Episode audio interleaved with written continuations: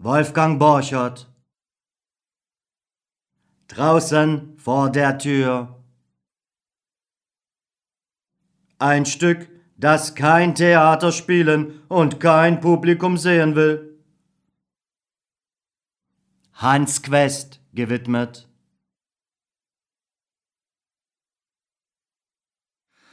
Ein Mann kommt nach Deutschland. Er war lange weg, der Mann. Sehr lange. Vielleicht zu lange.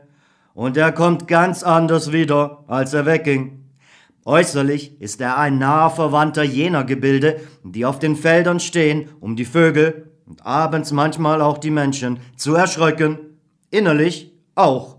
Er hat tausend Tage draußen in der Kälte gewartet und als Eintrittsgeld musste er mit seiner Kniescheibe bezahlen. Und nachdem er nun tausend Nächte draußen in der Kälte gewartet hat, kommt er endlich doch noch nach Hause. Ein Mann kommt nach Deutschland. Und da erlebt er einen ganz tollen Film. Er muss sich während der Vorstellung mehrmals in den Arm kneifen, denn er weiß nicht, ob er wacht oder träumt. Aber dann sieht er, dass es rechts und links neben ihm noch mehr Leute gibt, die alle dasselbe erleben. Und er denkt, dass es dann doch wohl die Wahrheit sein muss. Ja, und als er dann am Schluss mit leerem Magen und kalten Füßen wieder auf der Straße steht, merkt er, dass es eigentlich nur ein ganz alltäglicher Film war. Ein ganz alltäglicher Film. Von einem Mann, der nach Deutschland kommt. Einer von denen. Einer von denen, die nach Hause kommen und die dann doch nicht nach Hause kommen, weil für sie kein Zuhause mehr da ist. Und ihr Zuhause ist dann draußen, vor der Tür. Ihr Deutschland ist draußen, nachts im Regen, auf der Straße. Das ist ihr Deutschland. Vorspiel der Wind stöhnt, die Elbe schwappt gegen die Pontons. Es ist Abend. Der Beerdigungsunternehmer. Gegen den Abendhimmel die Silhouette eines Menschen. Ah, ah, ah, ah. Wie die Fliegen, wie die Fliegen, sag ich. Ah, da steht einer. Da auf dem Ponton. Sieht aus, als ob er Uniform anhat. Ja, einen alten Soldatenmantel hat er an. Mütze hat er nicht auf. Seine Haare sind kurz wie eine Bürste. Er steht ziemlich dicht am Wasser. Beinahe zu dicht am Wasser steht er da. Das ist verdächtig. Die abends im Dunkeln am Wasser stehen, das sind entweder Liebespaare oder Dichter. Oder das ist einer von der großen grauen Zahl, die keine Lust mehr haben, die den Laden hinwerfen und nicht mehr mitmachen. Scheint auch so einer zu sein von denen, der da auf dem Ponton steht gefährlich dicht am Wasser, steht ziemlich allein da mein Liebespaar kann es nicht sein. Das sind immer zwei. Mein Dichter ist es auch nicht. Dichter haben längere Haare. Aber dieser hier auf dem Ponton hat eine Bürste auf dem Kopf. Merkwürdiger Fall. Der da auf dem Ponton. Ganz merkwürdig. Er gluckst einmal schwer und dunkel auf. Die Silhouette ist verschwunden. Rums! Da weg ist er! Reingesprungen! Stand so dicht am Wasser! Hat ihn wohl untergekriegt. Jetzt ist er weg. Rums! Ein Mensch stirbt. Und nichts weiter. Der Wind weht weiter, die Elbe quasselt weiter, die Straßenbahn klingelt weiter, die Huren liegen weiter weiß und weich in den Fenstern. Herr Kramer dreht sich auf die andere Seite und schnarcht weiter. Und keine, keine Uhr bleibt stehen. Rums, ein Mensch ist gestorben. Und nichts weiter. Nur ein paar kreisförmige Wellen beweisen, dass er mal da war. Aber auch die haben sich schnell wieder beruhigt. Und wenn die sich verlaufen haben, dann ist auch er vergessen, verlaufen, spurlos, als ob er nie gewesen wäre. Weiter nichts. Hallo, da weint einer. Merkwürdig. Ein alter Mann steht da und weint. Guten Abend. Kinder, Kinder, Kinder, meine Kinder, warum weinst du denn, Alter? Weil ich es nicht ändern kann, oh, weil ich es nicht ändern kann. Rums, Entschuldigung, das ist allerdings schlecht. Aber deswegen braucht man doch nicht gleich loszulegen wie eine verlassene Braut. Rums, Entschuldigung. Oh, meine Kinder. Es sind doch alles meine Kinder. Oho, wer bist du denn? Ah, der Gott, an den keiner mehr glaubt. Warum weinst du? Rums, Entschuldigung. Weil ich es nicht ändern kann. Sie erschießen sich, sie hängen sich auf, sie ersaufen sich, sie ermorden sich. Heute hundert, morgen hunderttausend. Und ich, ich kann es nicht ändern. Finster, finster, Alter, sehr finster. Na, es glaubt eben keiner mehr an dich. Das ist es. Sehr finster. Ich bin der Gott, an den keiner mehr glaubt. Sehr finster. Und ich kann es nicht ändern. Oh, meine Kinder, ich kann es nicht ändern. Finster, finster. Rums, Entschuldigung, wie die Fliegen, Rums, verflucht. Warum rülpsen sie denn fortwährend so ekelhaft? Oh, es ist ja entsetzlich. Ja, ja, gräulich, ganz gräulich, Berufskrankheit. Ich bin Beerdigungsunternehmer. Der Tod, oh, du hast es gut, du bist der neue Gott, an dich glauben sie, dich lieben sie, dich fürchten sie, du bist unumstößlich, dich kann keiner leugnen, keiner lästern, ja, du hast es gut, du bist der neue Gott, an dir kommt keiner vorbei, du bist der neue Gott, tot, aber du bist fett geworden, Dich habe ich noch ganz anders in Erinnerung. Viel magerer, dürrer, knochiger. Du bist aber rund und fett und gut gelaunt. Der alte Tod sah immer so verhungert aus. Naja, ich hab in diesem Jahrhundert ein bisschen Fett angesetzt. Das Geschäft ging gut. Ein Krieg gibt dem anderen die Hand, wie die Fliegen. Wie die Fliegen kleben die Toten an den Wänden dieses Jahrhunderts. Wie die Fliegen liegen sie steif und vertrocknet auf der Fensterbank der Zeit. Ja, aber das Rülpsen. Warum dieses grässliche Rülpsen? Überfressen, glatt überfressen, das ist alles. Heutzutage kommt man aus dem Rülpsen gar nicht heraus. Ach, Entschuldigung. Gott, Kinder, Kinder, ich kann es nicht ändern, Kinder, meine Kinder. Na dann, gute Nacht, Alter. Geh schlafen. Pass auf, dass du nicht noch ins Wasser fällst. Da ist vorhin erst einer reingestiegen. Pass gut auf, Alter. Es ist finster, ganz finster. Geh nach Hause, Alter. Du änderst es doch nicht. Wein nicht über den, der hier eben Plumps gemacht hat. Der mit dem Soldatenmantel und der Bürstenfrisur. Du weinst dich zur Grunde. Die heute abends am Wasser stehen, das sind nicht mehr Liebespaare und Dichter. Der hier, der war nur einer von denen, die nicht mehr wollen oder nicht mehr mögen, die einfach nicht mehr können, die steigen dann abends irgendwo still ins Wasser, plumps, vorbei, lass den heulen nicht, Alter, du heulst dich zugrunde, das war nur einer von denen, die nicht mehr können, einer von der großen grauen Zahl, einer nur. Der Traum. In der Elbe eintöniges Klatschen kleiner Wellen. Die Elbe, Beckmann. Beckmann. Wo bin ich? Mein Gott, wo bin ich denn hier? Bei mir? Bei dir? Und wer bist du? Wer soll ich denn sein? Du Küken, wenn du in St. Pauli von den Landungsbrücken ins Wasser springst. Die Elbe? Ja, die, die Elbe. Du bist die Elbe. Ah, da reißt du deine Kinderaugen auf wie?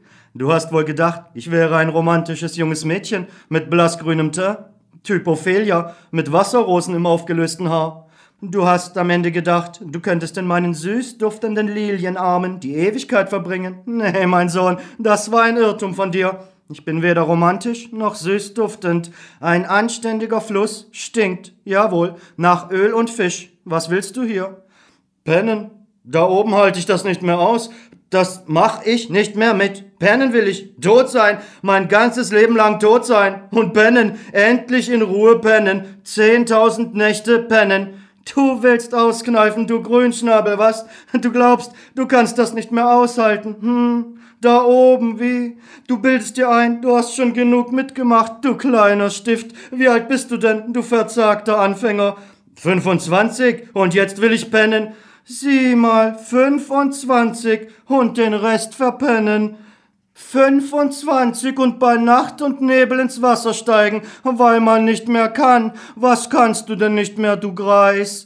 Alles, alles kann ich nicht mehr da oben. Ich kann nicht mehr hungern. Ich kann nicht mehr humpeln und vor meinem Bett stehen und wieder aus dem Haus raushumpeln, weil das Bett besetzt ist. Das Bein, das Bett, das Brot. Ich kann das nicht mehr, verstehst du? Nein, du Rotznase von einem Selbstmörder. Nein, hörst du, glaubst du etwa, weil deine Frau nicht mehr mit dir spielen will und weil du hinken musst und weil dein Bauch knurrt, deswegen kannst du hier bei mir unter den Rock kriechen, einfach so ins Wasser jumpen.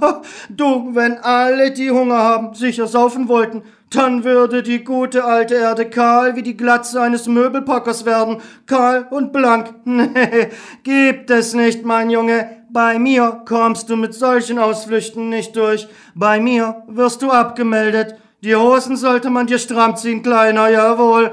Auch wenn du sechs Jahre Soldat warst. Alle waren das. Und die hinken alle irgendwo. Such dir ein anderes Bett, wenn deins besetzt ist. Ich will dein armseliges bisschen Leben nicht. Du bist mir zu wenig, mein Junge. Lass dir das von einer alten Frau sagen. Lebe erstmal. Lass dich treten. Tritt wieder wenn du den Kanal voll hast, hier bis oben, wenn du lahm gestrampelt bist und wenn dein Herz auf allen Vieren angekrochen kommt, dann können wir mal wieder über die Sache reden. Aber jetzt machst du keinen Unsinn klar, jetzt verschwindest du hier mein Gold, Junge, deine kleine Handvoll Leben ist mir verdammt zu wenig.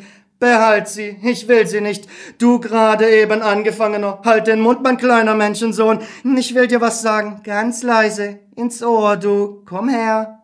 Ich scheiße auf deinen Selbstmord. Du Säugling, pass gut auf, was ich mit dir mache. Hallo Jungens, werf diesen Kleinen hier bei Blankenese wieder auf den Sand. Er will es nochmal versuchen, hat es mir eben versprochen, aber sagte, er sagt, er hat ein schlimmes Bein, der Lause bengelt der Grüne. Erste Szene. Abend, Blankenese. Man hört den Wind und das Wasser. Beckmann, der andere. Beckmann. Wer ist da mitten in der Nacht? Hier am Wasser, hallo, wer ist denn da? Ich? Danke, und wer ist das? Ich? Ich bin der andere. Der andere? Welcher andere?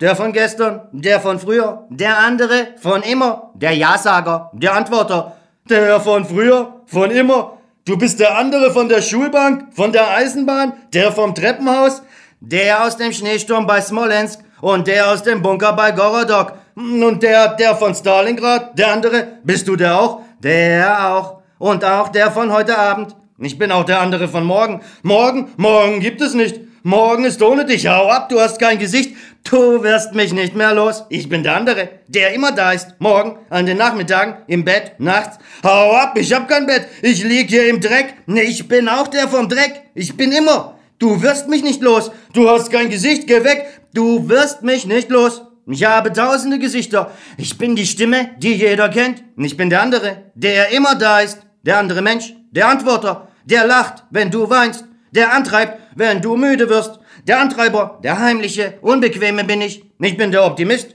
der an den Bösen das Gute sieht und die Lampen in der finsteren Finsternis. Ich bin der, der glaubt, der lacht, der liebt. Ich bin der, der weitermarschiert, auch wenn gehumpelt wird. Und der Ja sagt, wenn du Nein sagst. Der Ja-Sager bin ich. Und der sagt Ja, so viel du willst, geh weg. Ich will dich nicht, ich sage Nein, nein, nein, geh weg, ich sage Nein, hörst du? Ich höre. Deswegen bleibe ich ja hier. Wer bist du denn, du Neinsager? Ich heiße Beckmann. Vornamen hast du wohl nicht? Neinsager. Nein, seit gestern. Seit gestern heiße ich nur noch Beckmann. Einfach Beckmann. So wie der Tisch Tisch heißt. Wer sagt Tisch zu dir? Meine Frau, nein, die, die meine Frau war. Ich war nämlich drei Jahre lang weg, in Russland. Und gestern kam ich wieder nach Hause. Das war das Unglück. Drei Jahre sind zu viel, weißt du. Beckmann, sagte meine Frau zu mir. Einfach Beckmann. Und dabei war man drei Jahre weg. Beckmann, sagt sie, wie man zu einem Tisch, Tisch sagt. Möbelstück, Beckmann, stell es weg. Das Möbelstück Beckmann. Siehst du, deswegen habe ich keinen Vornamen mehr. Verstehst du? Ja, und warum liegst du hier nun im Sand, mitten in der Nacht? Hier am Wasser, weil ich nicht hochkomme. Ich habe mir nämlich ein steifes Bein mitgebracht, so als Andenken. Solche Andenken sind gut, weißt du, sonst vergisst man den Krieg so schnell. Und das wollte ich doch nicht. Dazu war das alles doch zu schön. Kinder, war das schön, was? Und deswegen liegst du hier abends am Wasser. Ich bin gefallen. Ah, gefallen. Ins Wasser. Nein, nein, nein, du hörst du. Du, ich wollte mich reinfallen lassen. Mit Absicht. Ich konnte es nicht mehr aushalten. Dieses Gehumpel und Gehinke. Und dann die Sache mit der Frau, die meine Frau war. Sagt einfach Beckmann zu mir, so wie man zu Tisch, Tisch sagt. Und der andere, der bei ihr war, der hat gegrinst. Und dann dieses Trümmerfeld. Dieser Schuttacker hier zu Hause, hier in Hamburg. Und irgendwo da unter liegt mein Junge. Ein bisschen Mut und Mörtel und Matsch. Menschenmut. Knochenmörtel. Er war gerade ein Jahr alt und ich hatte ihn noch nicht gesehen. Aber jetzt sehe ich ihn jede Nacht und unter den 10.000 Steinen. Schutt, weiter nichts als ein bisschen Schutt. Das konnte ich nicht aushalten, dachte ich. Und da wollte ich mich fallen lassen. Wäre ganz leicht, dachte ich. Vom Ponton runter, plumps aus vorbei. Plumps aus vorbei. Du hast geträumt. Du liegst doch hier auf dem Sand. Geträumt? Ja, vor Hunger geträumt. Ich habe geträumt, sie hätte mich wieder ausgespuckt, die Elbe. Diese alte... Sie wollte mich nicht. Ich sollte es nochmal versuchen, meinte sie. Ich hätte kein Recht dazu. Ich wäre zu grün, sagt sie. Sie sagte, sie scheißt auf mein bisschen Leben. Das hat sie mir ins Ohr gesagt, dass sie scheißt auf meinen Selbstmord. Scheißt, hat sie gesagt. Diese verdammte... Und Gekeift hat sie wie eine Alte vom Fischmarkt. Das Leben ist schön, hat sie gemeint. Und ich liege hier mit nassen Klamotten am Strand von Blankenese und mir ist kalt. Immer ist mir kalt. In Russland war mir lange genug kalt. Ich habe satt das ewige Frieren. Und diese Elbe, diese verdammte Alte, ja, das hab ich vom Hunger geträumt. Was ist da? Kommt einer. Nein, Mädchen oder sowas. Da, da hast du sie schon. Ist da jemand? Da hat doch eben jemand gesprochen. Hallo, ist da jemand? Ja, hier liegt einer, hier, hier unten am Wasser. Was machen Sie da? Warum stehen Sie denn nicht auf? Ich liege hier. Das sehen Sie doch. Halb an Land und halb im Wasser. Aber warum denn? Stehen Sie doch auf. Ich dachte erst, da liege ein Toter, als ich den dunklen Haufen hier im Wasser sah. Oh ja, ein ganz dunkler Haufen ist das. Das kann ich Ihnen sagen. Sie reden aber sehr komisch, finde ich. Hier liegen nämlich jetzt oft Tote abends am Wasser. Die sind manchmal ganz dick und glitschig und so weiß wie Gespenster. Deswegen war ich so erschrocken. Aber Gott sei Dank, Sie sind ja noch lebendig. Aber Sie müssen ja durch und durch nass sein. Bin ich auch. Nass und kalt, wie eine richtige Leiche. Dann stehen Sie doch endlich auf. Oder haben Sie sich verletzt? Das auch. Mir haben sie die Kniescheibe gestohlen in Russland und nun muss ich mit einem steifen Bein durchs Leben hinken und ich denke immer, es geht rückwärts statt vorwärts. Von hochkommen kann gar keine Rede sein. Dann kommen Sie doch, ich helfe Ihnen, sonst werden Sie ja langsam zum Fisch. Wenn Sie meinen, dass es nicht wieder rückwärts geht, dann können wir es ja mal versuchen. So, danke. Sehen Sie, jetzt geht es sogar aufwärts. Aber Sie sind ja nass und eiskalt. Wenn ich nicht vorbeigekommen wäre, wären Sie sicher bald ein Fisch geworden. Stumm sind Sie ja auch beinahe. Darf ich Ihnen etwas sagen? Ich wohne hier gleich und ich habe trockenes Zeug im Haus. Kommen Sie mit, ja? Oder sind Sie zu stolz, sich von mir trockenlegen zu lassen? Sie halber Fisch, Sie stummer nasser Fisch, Sie. Sie wollen mich mitnehmen? Ja, wenn Sie wollen. Aber nur, weil Sie nass sind. Hoffentlich sind Sie sehr hässlich und bescheiden, damit ich es nicht bereuen muss, dass ich Sie mitnehme. Ich nehme Sie nur mit, weil Sie so nass und kalt sind. Verstanden? Und weil... Weil? Was für ein Weil?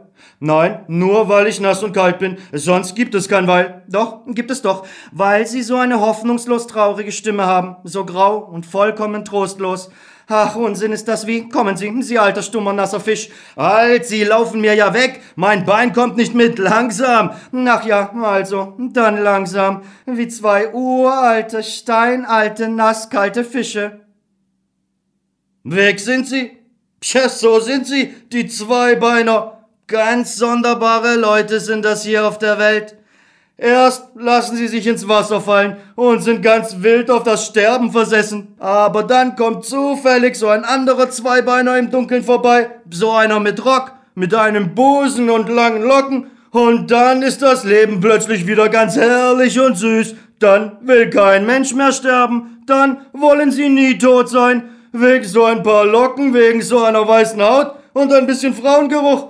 Dann stehen sie wieder vom Sterbebett auf und sind gesund wie 10.000 Hirsche im Februar. Dann werden selbst die halben Wasserleichen noch wieder lebendig, die es eigentlich doch überhaupt nicht mehr aushalten konnten auf dieser verdammten öden, elenden Erdkugel. Die Wasserleichen werden wieder mobil. Alles wegen so ein paar Augen, wegen so einem bisschen weichen, warmen Mitleid und so kleinen Händen und wegen einem schlanken Hals. Sogar die Wasserleichen, diese zweibeinigen, diese ganz sonderbaren Leute hier auf der Welt. Zweite Szene. Ein Zimmer, abends. Eine Tür kreischt und schlägt zu. Beckmann, das Mädchen. So, nun will ich mir erstmal den geangelten Fisch unter der Lampe ansehen. Nanu?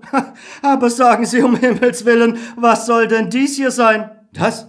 Das ist meine Brille. Ja, Sie lachen. Das ist meine Brille. Leider. Das nennen Sie Brille? Ich glaube, Sie sind mit Absicht komisch. Ja, meine Brille. Sie haben recht. Vielleicht sieht sie ein bisschen komisch aus. Mit diesen grauen Blechrändern um das Glas. Und dann diese grauen Bänder, die man um die Ohren machen muss. Und dieses graue Band quer über die Nase. Man kriegt so ein graues Uniformgesicht davon. So ein blechernes Robotergesicht. So ein Gasmaskengesicht, aber es ist ja auch eine Gasmaskenbrille. Gasmaskenbrille, Gasmaskenbrille. Die gab es für die Soldaten, die eine Brille trugen, damit sie auch unter der Gasmaske was sehen konnten. Ja, aber warum laufen Sie denn jetzt noch damit herum? Haben Sie denn keine richtige? Nein, gehabt, ja, aber die ist mir kaputt gegangen. Nein, schön ist sie nicht, aber ich bin froh, dass ich wenigstens diese habe. Sie ist außerordentlich hässlich, das weiß ich.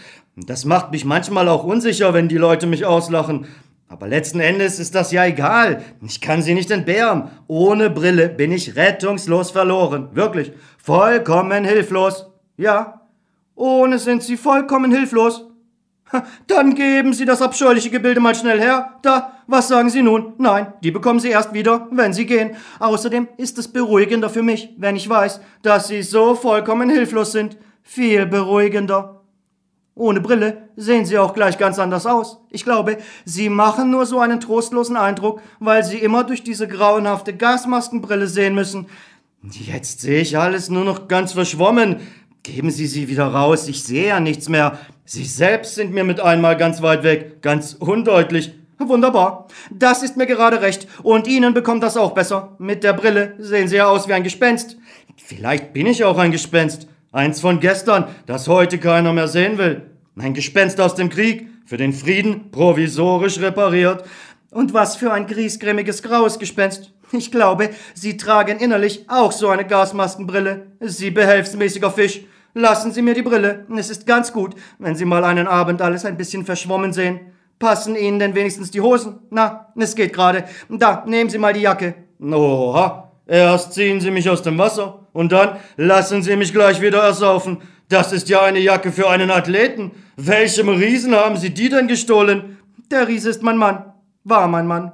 Ihr Mann? Ja, dachten Sie, ich handle mit Männerkleidung. Wo ist er, Ihr Mann? Verhungert, erfroren, liegen geblieben. Was weiß ich? Seit Stalingrad ist er vermisst. Das war vor drei Jahren. In Stalingrad? In Stalingrad, ja. Ja, in Stalingrad, da ist mancher liegen geblieben, aber einige kommen auch wieder. Die ziehen dann das Zeug an von denen, die nicht wiederkommen. Der Mann, der ihr Mann war, der der Riese war, dem dieses Zeug gehört, der ist liegen geblieben. Und ich, ich komme nun her und ziehe sein Zeug an. Das ist schön, nicht wahr? Ist das nicht schön? Und seine Jacke ist so riesig, dass ich fast darin ersaufe. Ich muss sie wieder ausziehen, doch ich muss wieder mein nasses Zeug anziehen. Ich komme um in dieser Jacke. Sie erwürgt mich, diese Jacke. Ich bin ja ein Witz in dieser Jacke. Ein grauenhafter, gemeiner Witz, den der Krieg gemacht hat. Ich will die Jacke nicht mehr anhaben. Sei still, Fisch. Behalt sie an, bitte. Du gefällst mir so, Fisch. Trotz deiner komischen Frisur. Die hast du wohl auch aus Russland mitgebracht, ja? Mit der Brille und dem Bein noch diese kurzen kleinen Borsten. Siehst du, das habe ich mir gedacht. Du musst nicht denken, dass ich über dich lache, Fisch. Nein, Fisch, das tue ich nicht. Du siehst so wunderbar traurig aus, du armes graues Gespenst, in der weiten Jacke, mit dem Haar und dem steifen Bein. Lass man, Fisch, lass man. Ich finde das nicht zum Lachen. Nein, Fisch, du siehst wunderbar traurig aus. Ich könnte heulen, wenn du mich ansiehst mit deinen trostlosen Augen. Du sagst gar nichts. Sag was, Fisch, bitte. Sag irgendwas. Es braucht keinen Sinn zu haben, aber sag was. Sag was, Fisch. Es ist doch so entsetzlich still in der Welt. Sag was, dann ist man nicht so allein. Bitte, mach deinen Mund auf, Fischmensch. Bleib doch da nicht den ganzen Abend stehen. Komm, setz dich hier, neben mich. Nicht so weit ab, Fisch. Du kannst ruhig näher rankommen. Du siehst mich ja doch nur verschwommen. Komm doch, mach meinetwegen die Augen zu. Komm und sag was, damit etwas da ist. Fühlst du nicht, wie grauenhaft still es ist? Ich sehe dich gerne an, ja, aber ich habe bei jedem Schritt Angst, dass es rückwärts geht. Du, das hab ich. Nach du, vorwärts, rückwärts, oben, unten. Morgen liegen wir vielleicht schon weiß und dick im Wasser. Mäuse still und kalt. Aber heute sind wir doch noch warm. Heute Abend nochmal du, Fisch, sag was, Fisch. Heute Abend schwimmst du mir nicht mehr weg, du. Sei still, ich glaub dir kein Wort. Aber die Tür, die Tür will ich doch lieber abschließen. Lass das, ich bin kein Fisch und du brauchst die Tür nicht abzuschließen. Nein, du, ich bin, weiß Gott, kein Fisch. Fisch, Fisch, du, du graues, repariertes, nasses Gespenst.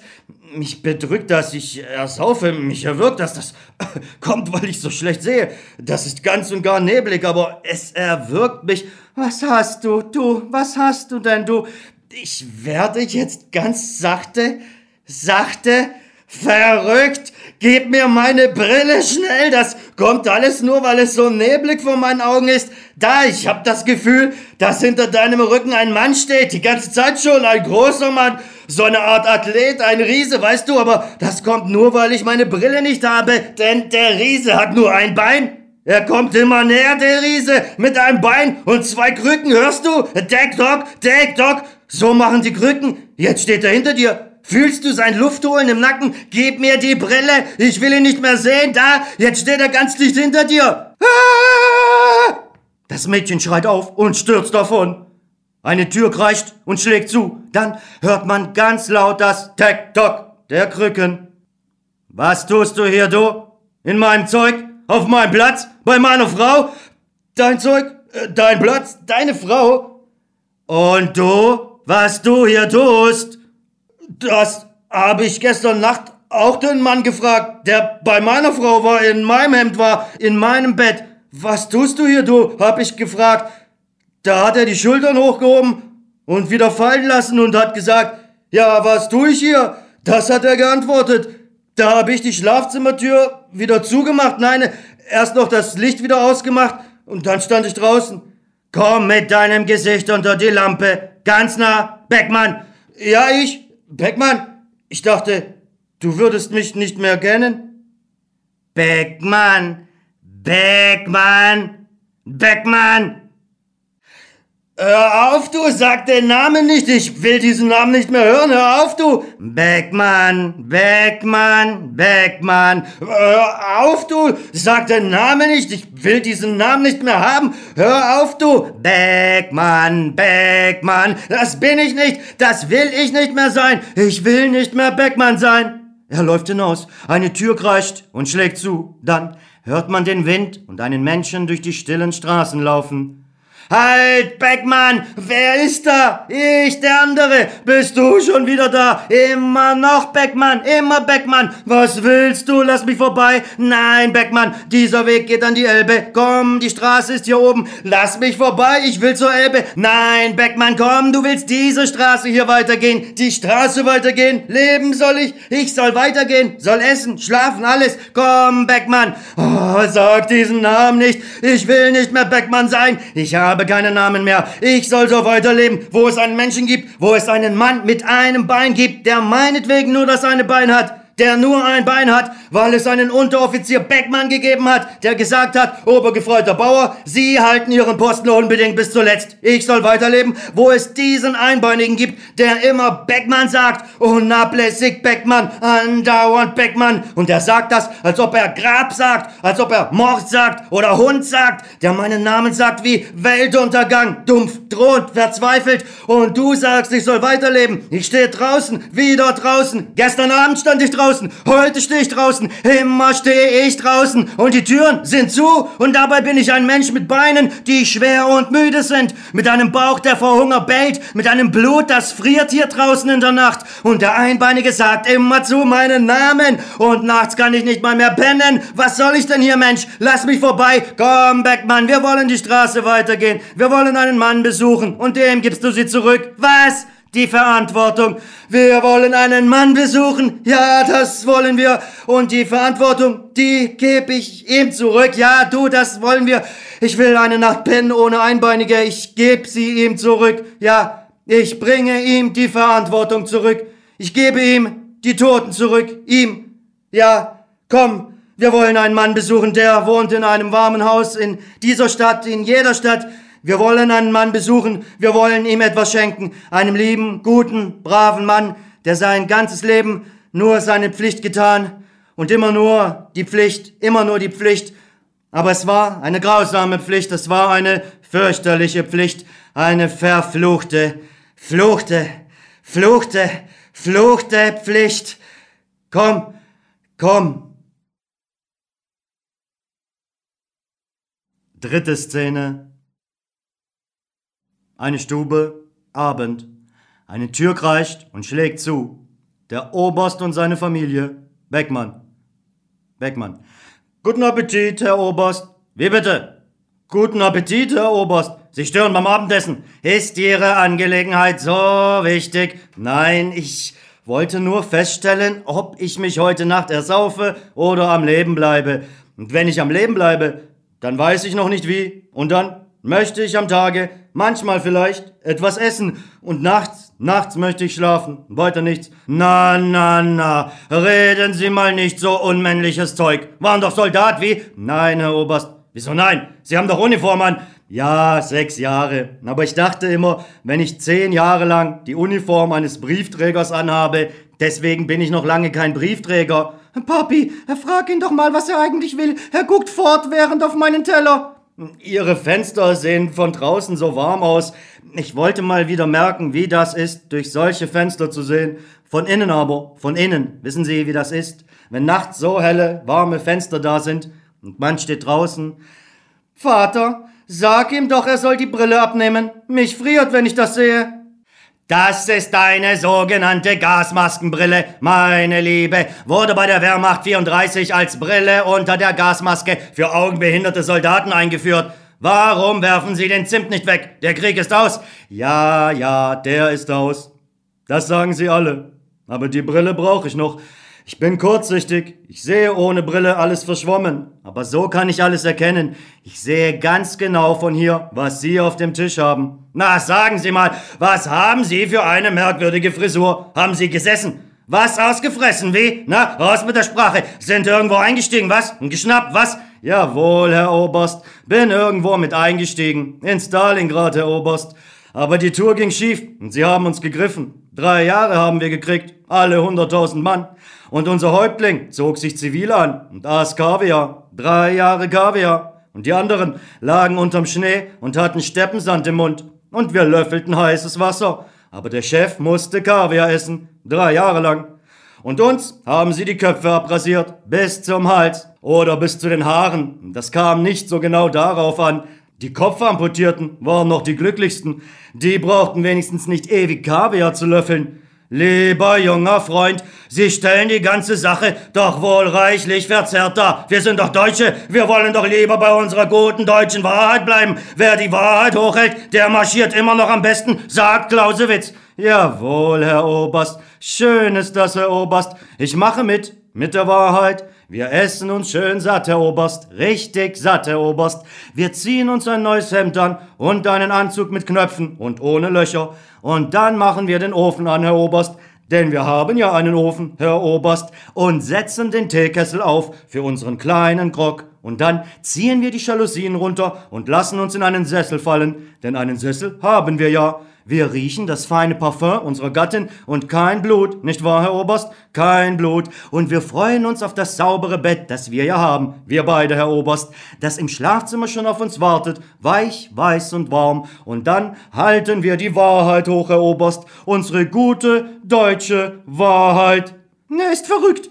Ach wo, betrunken. Vater, beende das. Mich friert von dem Menschen. Ich habe aber doch stark den Eindruck, dass Sie einer von denen sind, denen das bisschen Krieg die Begriffe und den Verstand verwirrt hat. Warum sind Sie nicht Offizier geworden? Sie hätten zu ganz anderen Kreisen Eingang gehabt, hätten eine anständige Frau gehabt und dann hätten Sie jetzt auch ein anständiges Haus, wären ja ein ganz anderer Mensch. Warum sind Sie kein Offizier geworden? Meine Stimme war zu leise, Herr Oberst. Meine Stimme war zu leise. Sehen Sie, Sie sind zu leise. Mal ehrlich, einer von denen, die ein bisschen müde sind, ein bisschen weich wie. Jawohl, Herr Oberst, so ist es. Ein bisschen leise, ein bisschen weich. Und müde, Herr Oberst. Müde, müde, müde. Ich kann nämlich nicht schlafen, Herr Oberst. Keine Nacht, Herr Oberst. Und deswegen komme ich her. Darum komme ich zu Ihnen, Herr Oberst. Denn ich weiß, Sie können mir helfen. Ich will endlich mal wieder pennen. Mehr will ich ja gar nicht. Nur pennen. Tief, tief pennen. Vater, bleib bei uns. Ich habe Angst. Ich friere von diesem Menschen. Unsinn, Mutter. Das ist einer von denen, die mit einem kleinen Knacks nach Hause kommen. Die tun nichts. Ich finde ihn ziemlich arrogant, den Herrn. Lasst mich nur machen, Kinder. Ich kenne diese Typen von der Truppe. Mein Gott, der schläft ja im Stehen. Müssen ein bisschen hart angefasst werden, das ist alles. Lasst mich, ich mach das schon. Herr Oberst, also was wollen Sie nun? Herr Oberst, ich höre, ich höre. Hören Sie, Herr Oberst, dann ist es gut, wenn Sie hören, Herr Oberst. Ich will Ihnen nämlich meinen Traum erzählen, Herr Oberst. Den Traum träume ich jede Nacht. Dann wach ich auf, weil jemand so grauenhaft schreit. Und wissen Sie, wer das ist, der da schreit? Ich selbst, Herr Oberst, ich selbst. Ulkig, nicht, Herr Oberst. Und dann kann ich nicht wieder einschlafen. Keine Nacht, Herr Oberst. Denken Sie mal, Herr Oberst, jede Nacht wach liegen. Deswegen bin ich müde, Herr Oberst. Ganz furchtbar müde. Vater, bleib bei uns, mich friert. Aber von Ihrem Traum wachen Sie auf, sagen Sie? Nein, von meinem Schrei. Nicht von dem Traum von dem Schrei. Aber der Traum, der veranlasst Sie zu diesem Schrei, ja? Denken Sie mal an, ja, er veranlasst mich. Der Traum ist nämlich ganz seltsam, müssen Sie wissen. Ich will Ihnen mal erzählen. Sie hören doch, Herr Oberst, ja? Da steht ein Mann und spielt Xylophon. Er spielt einen rasenden Rhythmus. Und dabei schwitzt er, der Mann, denn er ist außergewöhnlich fett. Und er spielt auf einem Riesenxylophon.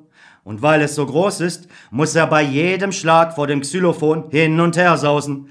Und dabei schwitzt er, denn er ist tatsächlich sehr fett. Aber er schwitzt gar keinen Schweiß. Das ist das Sonderbare.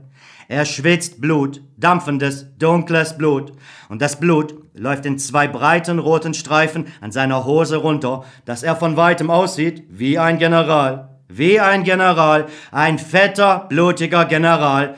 Es muss ein alter, schlachterprobter General sein, denn er hat beide Arme verloren. Ja, er spielt mit langen, dünnen Prothesen, die wie Handgranatenstiele aussehen, hölzern und mit einem Metallring. Es muss ein ganz fremdartiger Musiker sein, der General, denn die Hölzer seines riesigen Xylophons sind gar nicht aus Holz. Nein, glauben Sie mir, Herr Oberst, glauben Sie mir, sie sind aus Knochen. Glauben Sie mir das, Herr Oberst. Aus Knochen. Ja, ich glaube, aus Knochen. Ja, nicht aus Holz, aus Knochen. Wunderbare weiße Knochen. Schädeldecken hat er da, Schulterblätter, Beckenknochen und für die höheren Töne Armknochen und Beinknochen. Dann kommen die Rippen, viele tausend Rippen und zum Schluss, ganz am Ende des Xylophons, wo die ganz hohen Töne liegen, da sind Fingerknöchelchen, Zehen, Zähne, ja, als letztes kommen die Zähne. Das ist das Xylophon, auf dem der fette Mann mit den Generalstreifen spielt. Ist das nicht ein komischer Musiker, dieser General? Ja, sehr komisch, sehr, sehr komisch. Ja, und nun geht es erst los. Nun fängt der Traum erst an. Also, der General steht vor dem Riesenxylophon aus Menschenknochen und trommelt mit seinen Prothesen einen Marsch. Preußens Gloria oder den Badenweiler, aber meistens spielt er den Einzug der Gladiatoren und die alten Kameraden. Meistens spielt er die, die kennen Sie doch, Herr Oberst, die alten Kameraden. Ja, ja, natürlich. Und dann kommen sie, dann ziehen sie ein, die Gladiatoren, die alten Kameraden, dann stehen sie auf aus den Massengräbern und ihr blutiges Gestöhn stinkt bis an den weißen Mond und davon sind die Nächte so, so bitter wie Katzengescheiß, so rot, so rot wie Himbeerlimonade auf einem weißen Hemd. Dann sind die Nächte so, dass wir ersticken, wenn wir keinen Mund zum Küssen und keinen Schnaps zum Trinken haben, bis an den Mond, den weißen Mond, stinkt dann das blutige Gestöhn, Herr Oberst, wenn die Toten kommen, die limonadenbefleckten Toten. Hört ihr, dass er verrückt ist? Der Mond soll weiß sein, sagt er. Weiß, der Mond! Unsinn! Der Mond ist selbstverständlich gelb wie immer, wie ein Honigbrot, wie ein Eierkuchen, war immer gelb der Mond. Oh nein, Herr Oberst, oh nein. In diesen Nächten, wo die Toten kommen, da ist er weiß und krank, da ist er wie der Bauch eines schwangeren Mädchens, das sich im Bach ertränkte, so weiß, so krank, so rund. Nein, Herr Oberst, der Mond ist weiß in diesen Nächten, wo die Toten kommen, und ihr blutiges Gestöhn stinkt scharf wie Katzendreck, bis in den weißen, kranken, runden Mond. Blut, Blut, dann stehen sie auf aus den Massengräbern mit verrotteten verrotteten Verbänden und blutigen Uniformen. Dann tauchen sie auf aus den Ozeanen, aus den Steppen und Straßen, aus den Wäldern kommen sie, aus Ruinen und Mooren, schwarz gefroren, grün, verwest. Aus der Steppe stehen sie auf, einäugig, zahnlos, einarmig, beinlos, mit zerfetzten Gedärmen, ohne Schädeldecken, ohne Hände, durchlöchert, stinkend, blind. Eine furchtbare Flut kommen sie angeschwemmt, unübersehbar an Zahl, unübersehbar an Qual, das furchtbare, unübersehbare Meer der Toten tritt über die Ufer seiner Gräber und wälzt sich breit,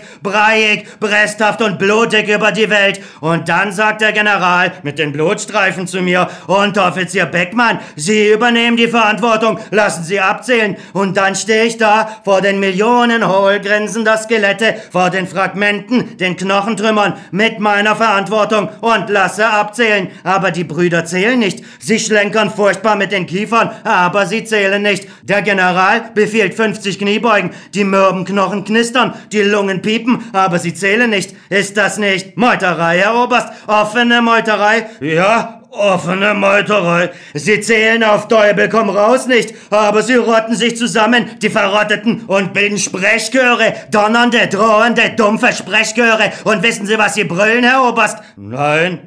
Beckmann brüllen sie, Unteroffizier Beckmann, immer Unteroffizier Beckmann. Und das Brüllen wächst und das Brüllen rollt heran, tierisch, wie ein Gott schreit, fremd, kalt, riesig. Und das Brüllen wächst und rollt und wächst und rollt und das Brüllen wird dann so groß, so erwürgend groß, dass ich keine Luft mehr kriege. Und dann schrei ich, dann schrei ich los in der Nacht, dann muss ich schreien, so furchtbar, furchtbar schreien. Und davon werde ich dann immer wach, jede Nacht, jede Nacht das Konzert auf dem Knochenxylophon und jede Nacht die Sprech höre und jede Nacht der furchtbare Schrei und dann kann ich nicht wieder einschlafen, weil ich doch die Verantwortung hatte. Ich hatte doch die Verantwortung. Ja, ich hatte die Verantwortung und deswegen komme ich nun zu Ihnen, Herr Oberst, denn ich will endlich mal wieder schlafen. Ich will endlich mal wieder schlafen. Deswegen komme ich zu Ihnen, weil ich schlafen will. Endlich mal wieder schlafen. Was wollen Sie denn von mir? Ich bringe Sie Ihnen zurück.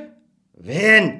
Die Verantwortung! Ich bringe Ihnen die Verantwortung zurück! Haben Sie das ganz vergessen, Herr Oberst? Den 14. Februar bei Gorodok. Es waren 42 Grad Kälte. Da kamen Sie doch in unsere Stellung, Herr Oberst, und sagten, und Offizier Beckmann, hier habe ich geschrien. Dann sagten Sie, und Ihr Atem blieb an Ihrem Pelzkragen als Reif hängen. Das weiß ich noch ganz genau, denn Sie hatten einen sehr schönen Pelzkragen. Dann sagten Sie, und Offizier Beckmann, ich übergebe Ihnen die Verantwortung für die 20 Mann. Sie erkunden den Wald östlich Gorodok und machen nach Möglichkeit ein paar Gefangene. Klar, jawohl, Herr Oberst, habe ich gesagt. Und dann sind wir losgezogen und haben erkundet. Und ich, ich hatte die Verantwortung. Dann haben wir die ganze Nacht erkundet. Und dann wurde geschossen. Und als wir wieder in der Stellung waren, da fehlten elf Mann. Und ich hatte die Verantwortung. Ja, das ist alles, Herr Oberst. Aber nun ist der Krieg aus. Nun will ich pennen. Nun gebe ich Ihnen die Verantwortung zurück, Herr Oberst. Ich will sie nicht mehr. Ich gebe sie Ihnen zurück, Herr Oberst.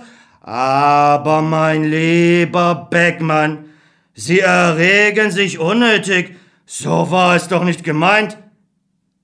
Doch, doch, Herr Oberst, so muss das gemeint sein. Verantwortung ist doch nicht nur ein Wort, eine chemische Formel, nach der helles Menschenfleisch in dunkle Erde verwandelt wird.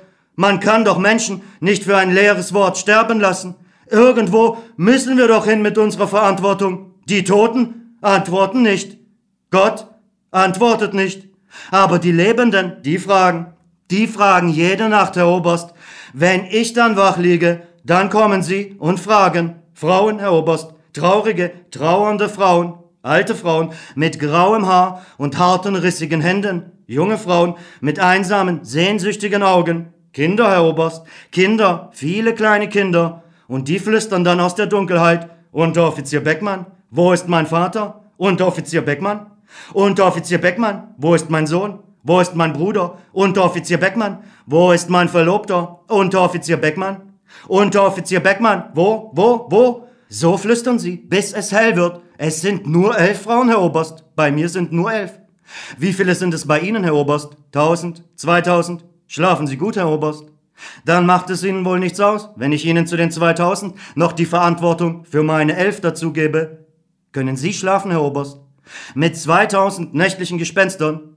Können Sie überhaupt leben, Herr Oberst? Können Sie eine Minute leben, ohne zu schreien, Herr Oberst? Herr Oberst, schlafen Sie nachts gut, ja?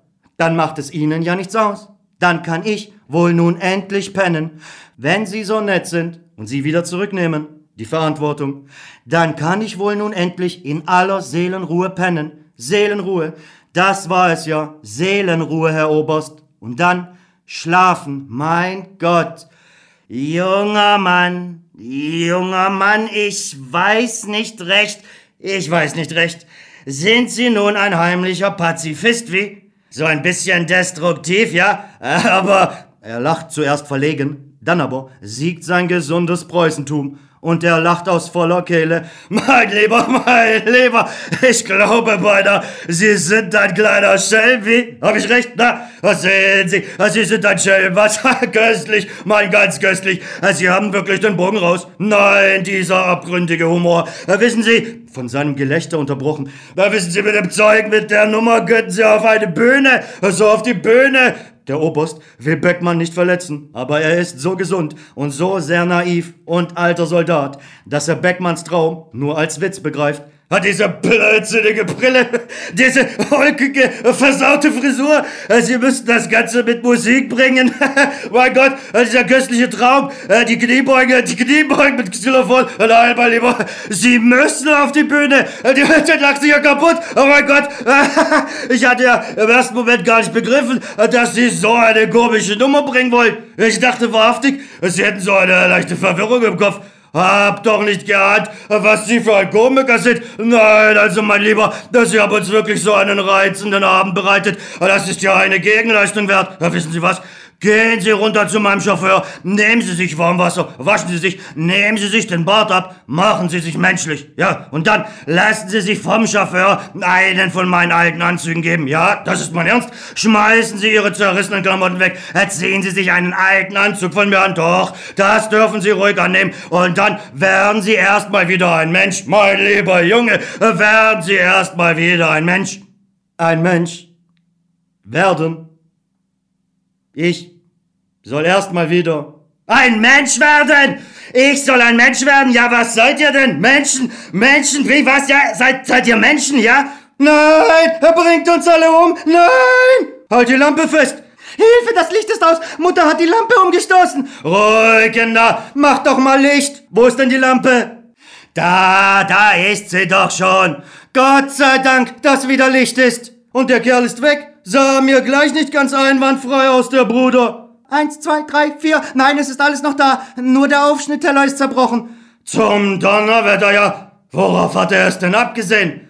Vielleicht war er wirklich bloß blöde. Nein, seht ihr, die Rumflasche fehlt. Gott, Vater, dein schöner Rum. Und das halbe Brot ist da auch weg. Was? Das Brot? Das Brot hat er mitgenommen. Ja, was will er denn mit dem Brot? Vielleicht will er das essen? Oder versetzen, diese Kreise schrecken ja vor nichts zurück. Ja, vielleicht will er das essen. Ja, aber das, das trockene Brot. Beckmann, wieder auf der Straße. Eine Flasche gluckert. Die Leute haben recht, wird zunehmend betrunken. Prost, der wärmt, nein, die Leute haben recht, Prost, sollen wir uns hinstellen und um die Toten trauern, wo er uns selbst dicht auf dem Nacken sitzt? Die Leute haben recht. Die Toten wachsen uns über den Kopf. Gestern 10 Millionen, heute sind es schon 30. Morgen kommt einer und sprengt einen ganzen Erdteil in die Luft. Nächste Woche erfindet einer den Mord aller in sieben Sekunden mit 10 Gramm Gift. Sollen wir trauern? Prost! Ich hab das dunkle Gefühl, dass wir uns äh, bei Zeiten nach einem anderen Planeten umsehen mussten. Prost! Die Leute haben recht.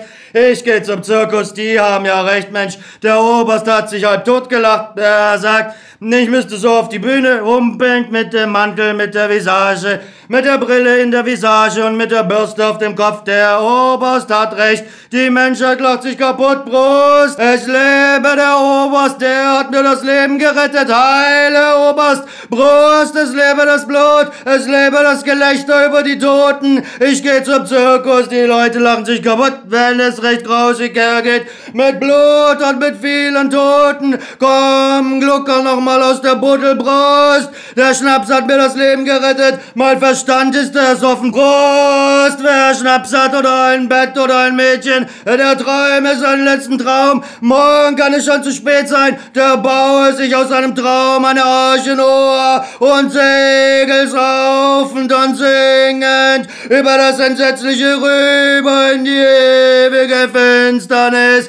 Die anderen ersaufen in Angst und Verzweiflung. Wer Schnaps hat, ist gerettet. Brust, es lebe der blutige Oberst, es lebe die Verantwortung. Heil, ich geh zum Zirkus, es lebe der Zirkus, der ganz große Zirkus. Vierte Szene. Ein Zimmer, der Direktor eines Kabaretts, Beckmann, noch leicht angetrunken. Direktor.